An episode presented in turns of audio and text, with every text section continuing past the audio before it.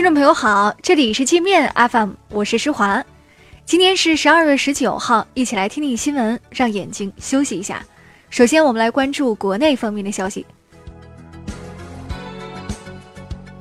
加拿大称，中国有关部门拘留了第三名加拿大人，加方未将此事与孟晚舟事件关联，也没有透露被抓者的任何信息。中国外交部发言人华春莹今天表示，尚未听说此事。据商务部消息，中美十九号举行经贸问题副部级通话，就双方关心的问题进行了沟通。一周前，国务院副总理刘鹤曾应约与美国财长姆努钦及贸易代表莱特希泽通电话。山东菏泽松绑楼市限购政策，取消新建商品房和二手房限制转让措施，以及外地人购房限制措施。菏泽是一年多来全国第一个为楼市限购松绑的城市。山东省住建厅称，该政策未经报备。是否会被撤回尚难预料。农业部食堂吃特供食品的传闻已经在网上流传了许多年。农业农村部副部长张桃林今天上午首次对此作出回应，称该部食堂的东西跟大家吃的一样，都是从市场上买来的。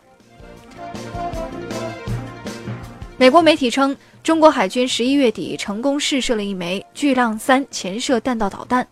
这种导弹的射程超过一万两千公里，可携带单个或多个核弹头。我国军方尚未证实。国家发改委更新汽车产业投资管理规定，从明年一月十号起，严格控制燃油车新增产能，不再批准新建独立的燃油车企业。西安地铁原机电部长李强利贪图小恩小惠，受贿三点二万元后，让价值四千多万的劣质电缆流入西安地铁，给地铁建设造成重大损失。浙江岱山渔民在东海捡到一艘幽灵游轮，这艘游轮内部装饰豪华，保存完好，但是空无一人。根据船上的文字信息，船员们判断这是一艘往返于韩国和日本的船只。在向政府报告后，渔民们已着手将游轮拖回中国。喜欢在社交媒体上晒性感自拍照的美女们，当心了！你的照片很有可能会被卖淫团伙印在酒店小卡片上招嫖，这卡片要是被熟人看到，那可就尴尬了。好，我们接着来关注国际方面的消息。加拿大一名国会议员呼吁特鲁多不要做任由川普摆布的棋子。这名议员说：“华为 CFO 孟晚舟事件是一场政治游戏，加拿大不应该把它引渡到美国。”马克龙政府危机四伏，法国警察也要反抗了。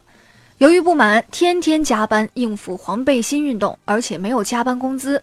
法国警察工会号召全国警察向政府表达不满，另外还有一些退休人员上街抗议征收退休金税。美国媒体闹乌龙，称川普因为不满国会拒绝拨款修建美墨边境墙，下令联邦政府从本月二十四号起关门。川普当天发的其实是平安夜放假一天的通知。美媒这下又要被川普痛骂假新闻了。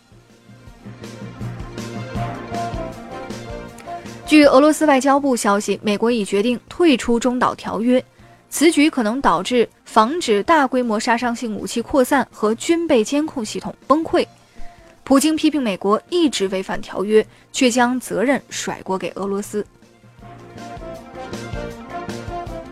美国运营商将于近期试点 5G 商用服务，由于当下尚无成熟且成体系的 5G 网络基站和终端设备。想率先尝鲜的人得花五百美元买无线热点设备。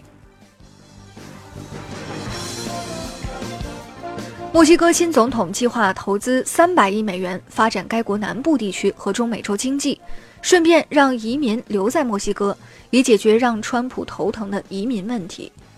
墨西哥希望美国能够提供资金支持，否则就要找中国，让中国进入美国的后院。英国政府为无协议脱欧做准备，调派三千五百名士兵随时待命，以应对可能出现的紧急情况。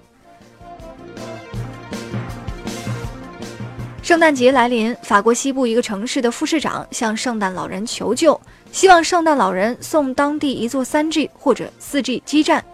副市长说，他们那儿网络信号太差了，他已经向上级政府和议会反映过，但是没有人搭理他。那好了，以上就是今天节目的全部内容了，感谢您的收听，我是施华。